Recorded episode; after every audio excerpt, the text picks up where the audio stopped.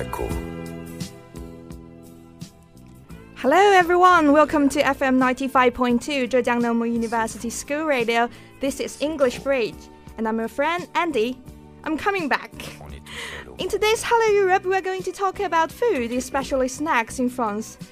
As we all know, food in France are famous for their taste and appearance. And today I'm going to lead you to explore some famous French food and tell you stories behind them. 今天小波就要带着大家一起去探索一下法国的甜品以及它背后的故事啊。The first part will be macaron. It's really popular in China, and almost all the people know it and know it's really expensive food. The typical way to eat macaron will be like that a cup of black tea, a cup of black coffee, and a small macaron, and a whole afternoon with sunshine. Of course, in the ancient France, only a few people can have this privilege. And now, at present, we can express that we ha they have experienced hundreds of years ago. How lucky we are! You may think macaron is born in France, but I'm sorry you are wrong. It's a snack privilege uh, originally made by Italian baker. Here are some stories about the birth of macaron, and I like to share with you.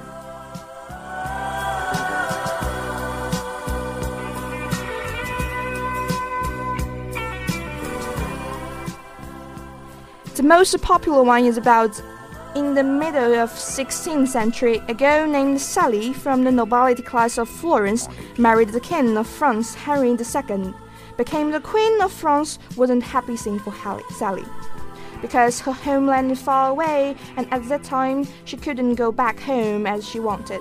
Soon after the marriage, she became homesick and the king loved his wife so much, so he asked all people if they have any method to help the queen. Luckily, a baker from Italy had the idea to make a special snack, which the queen loved so much and make him make her feel better. The snack had been given the name macaron and become the snack nobility class prefer for tea break. It's a romantic story, and thanks to the love story, we could have macaron as dessert today. The second story about become more realistic and I prefer this version. It's about uh, in the near time of Italy, some vegetarian sisters create its early form. 据说马卡龙的雏形是由一些素食的修女创造的。They used to macaron to replace the meat. But this macaron is not the macaron we know today. It's called 蛋白杏仁饼 in Chinese and is made by egg white and almond powder. The ingredient is quite similar to the macaron, but appearance is not the same. The macaron looked so beautiful, so Ital Italians called it macaron in Italian language, which means ex exquisite paste, 精致的面团. And the French name and English name for the macaron is similar in pronunciation during the French Revolution, uh, Catholicism was hit by the revolutionary political party. Clergy are in bad situation, had no extra money and no safe place. And sisters, they tried to sell their cookies for money, and macaron began to become more delicate and spread to France. 法国大革命期间，天主教受到了冲击， 修女们就靠马售卖马卡龙换钱，以赚取他们的生活费。马卡龙也因此变得更加精致，也因此流传到了法国。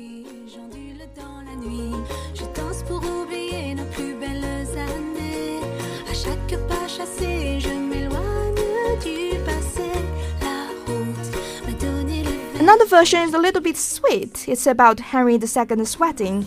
A famous cookie baker named Adam had a special idea to create a new kind of dessert to celebrate the king's wedding party.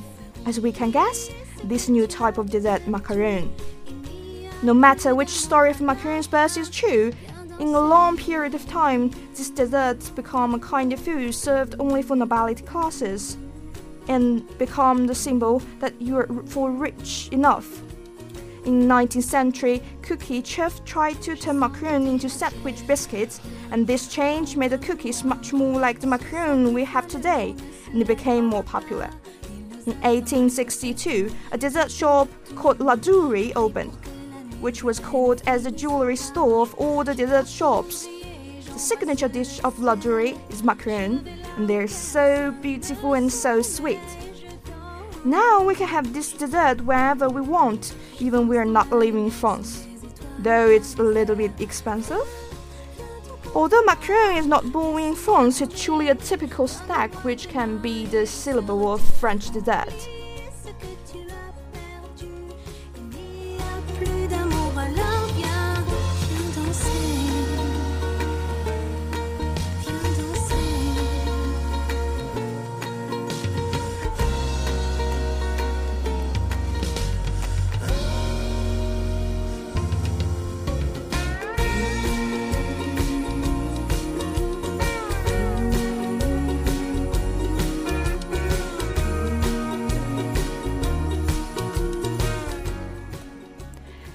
Everyday life of French people is structured by three traditional meals. Sometimes we have another additional one, tea break. Apart from varieties of dessert we know, can you guess which kind of food French people like best? Some of you might be right, it's bread. French people love bread so much, and they have to eat bread every day. When some of my French friends come to China to participate in some summer camps, they told me that they loved all the delicious Chinese dishes, but they missed their bread in France. They couldn't leave bread even for one day, but the summer camp didn't provide the bread they want, which made them so upset and miss their home. One of my French friends named Chloe told me that bread and croissant was very appreciated by French people.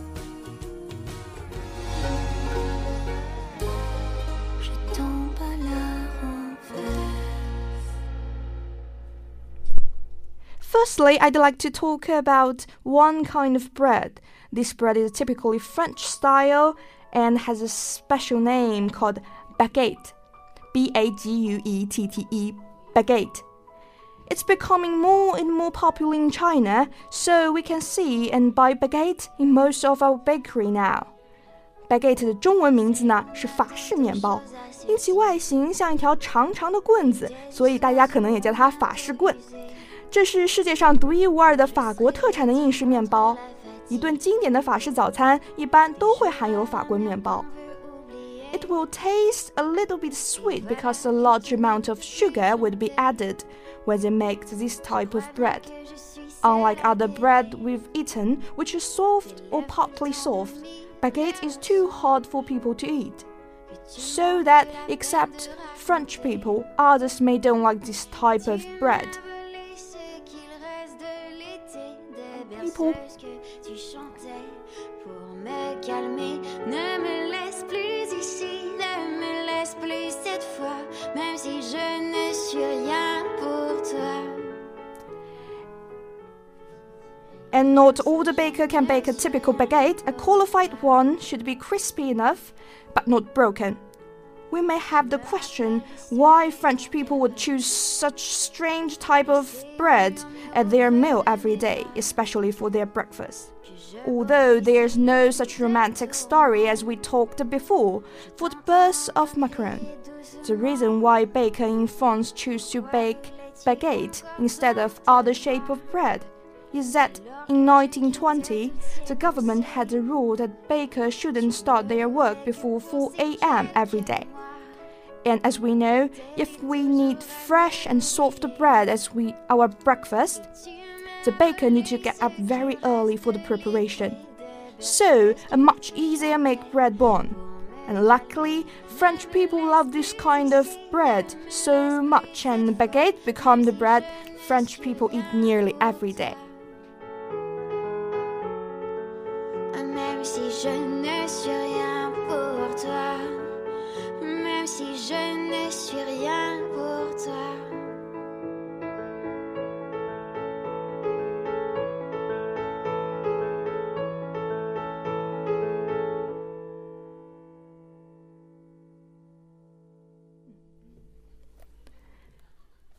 second kind of bread is called croissant.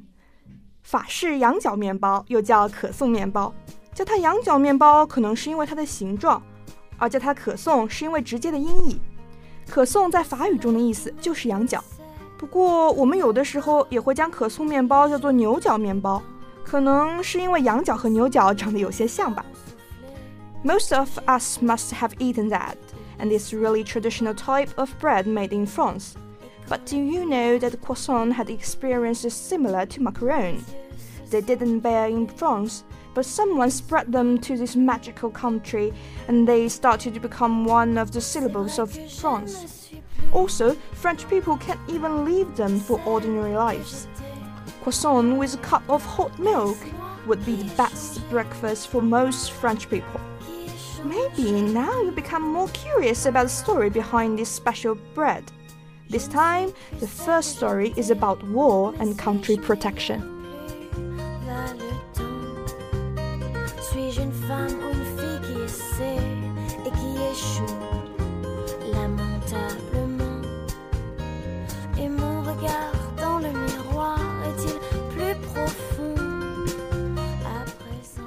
In 1683, Turkish army tried to attract Austria, but after months of trying, they didn't even make any progress. So, the general of Turkish army had an idea. They would dig a tunnel at night so they could get into the city and nobody would know it. But unfortunately for the Turkish soldiers, when they were digging the tunnel, a baker who had gotten up very early to make bread to sell heard the noise and told this information to the king. As a result, the plan of the general, general failed. And in order to memorize the outstanding baker, all the bakers in Vienna started to bake a special type of bread which looks like crescent moon on the Turkish national flag. 为了纪念这位伟大的厨师，全体维也纳的糕点师就做了一种新月形的面包，而新月就是土耳其国旗上的标志。And this also means that it's the baker who found this first and saved all the country. In the late 18th century, the Princess of Austria ma married King Louis XVI, and thanks to her, the croissant was brought to France.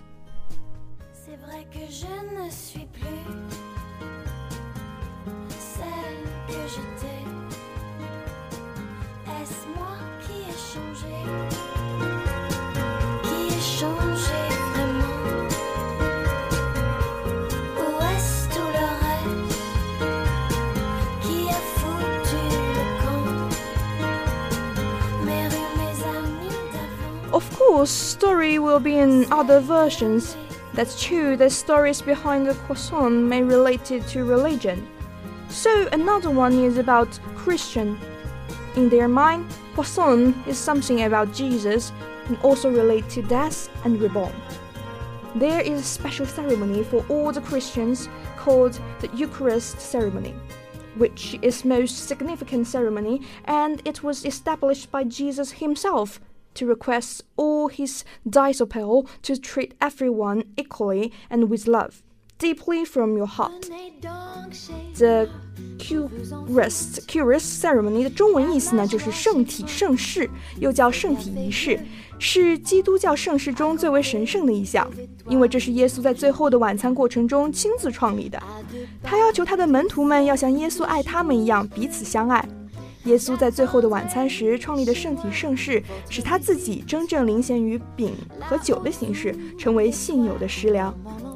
That's the reason why when Christians have this ceremony, they will have croissant and wine, which represents Jesus' body and blood. This shows the respect they have to the Jesus and think about the reborn of Jesus. Another version is about Persian. Croissant is going to be used in death ceremony, but not a funeral. Let's back to the 4th century.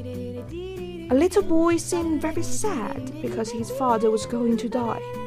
Even the best doctor wouldn't save him. In his hand was a croissant his mother gave him. He had to part this bread to his father before his father passed away.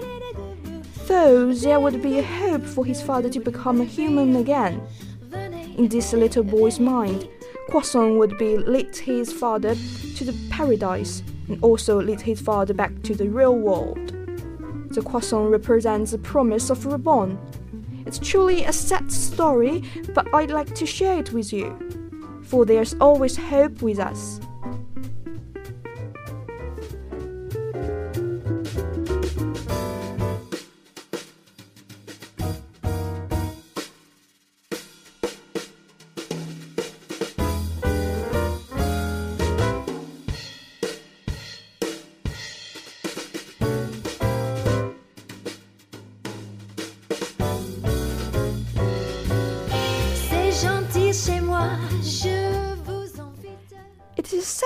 Croissant was spread to France in 17th century because of Austrian.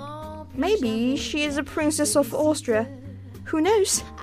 We have to admit that the croissant didn't change so much even hundreds of years past, and gradually become the inseparable food for French people at their normal breakfast.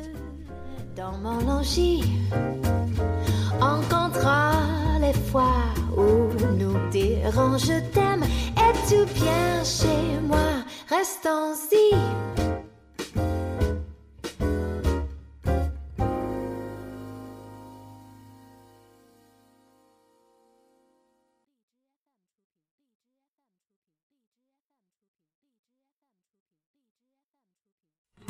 Tourne qui crépite au loin, Sergent Pepper sur un dimanche matin. On se rappelle jamais trop bien les souvenirs auxquels on tient. Comment c'était déjà, comment c'était quand ça faisait rien quand on tombait.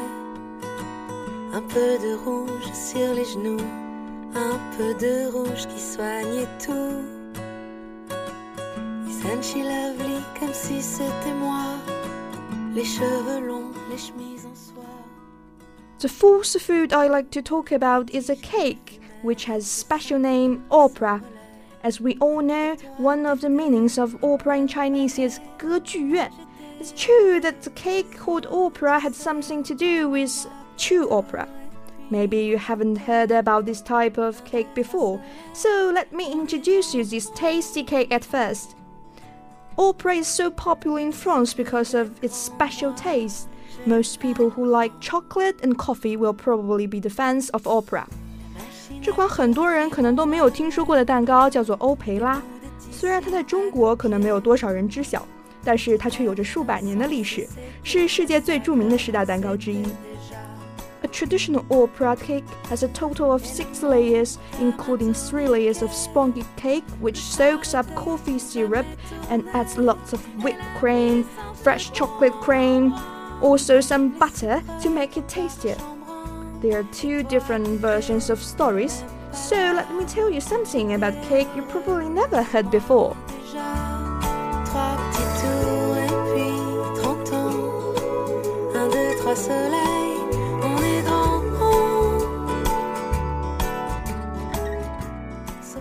The first one is simple enough to explain the reason why the cake is called opera. They said the bakery which baked the cake at the very beginning lived near an opera, and it was so popular that near everyone they went there to see the drama would buy a piece of cake after seeing the drama. Also, the second one is not very hard to understand. It's believed that the first bakery is named Daruyu, which was founded in 1890 because of the square shape of this cake and chocolate on the top of cake, which make the cake looks like the stage of the opera. Also, there are some pieces of gold leaf which represents Opera Garnier, shows the golden roof that Opera Garnier has. Maybe you have not heard about opera before, but I promise you, you know this famous opera because its real name is Opera de Paris, 巴黎歌剧院。巴黎歌剧院又称为加尼涅歌剧院，是一座位于法国巴黎、拥有两千两百个座位的歌剧院。巴黎歌剧院是世界上最大的抒情剧场，是由查尔斯·加尼涅于1861年设计的，是折中主义登峰造极的作品。其建筑将古希腊罗马式廊柱、巴洛克等几种建筑形式完美的结合在一起，规模宏大、精美细致、金碧辉煌，被誉为是一座绘画、大理石和金饰交相辉映的剧院。给人以极大的享受。人们为了铭记这座这座歌剧院的总设计师加尼耶，所以经常把巴黎歌剧院称作加尼耶歌剧院。Maybe it's because that opera cake has something to do with opera Paris. Cake opera seems to be more specific. 用现在话来讲，就是更加文艺和小清新啦。Traditionally, bakers would write down their name on the cake or the word opera in French language. But at present, unique idea will appear to make the cake more attractive. Some bakers will draw chords and other things related to music and drama. Because of the fantastic taste and special shape, opera became one of the most popular cake in France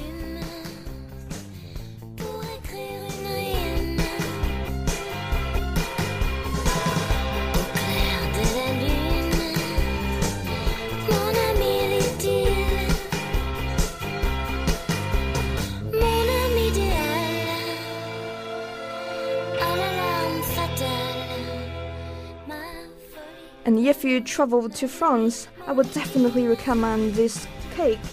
And after finishing your exploration in a splendid opera in France, try to find a small cafe, order a piece of opera and a cup of coffee.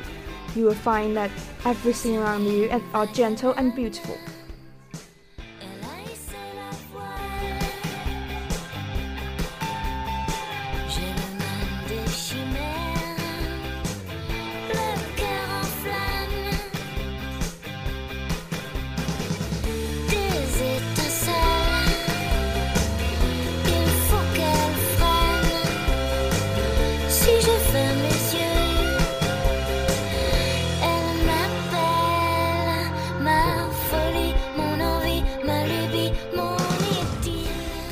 Are many food delicious to eat in France and they're waiting for you to explore. Snacks and cakes are so sweet and we can have beautiful view of this romantic country if we slow down and try to taste the food.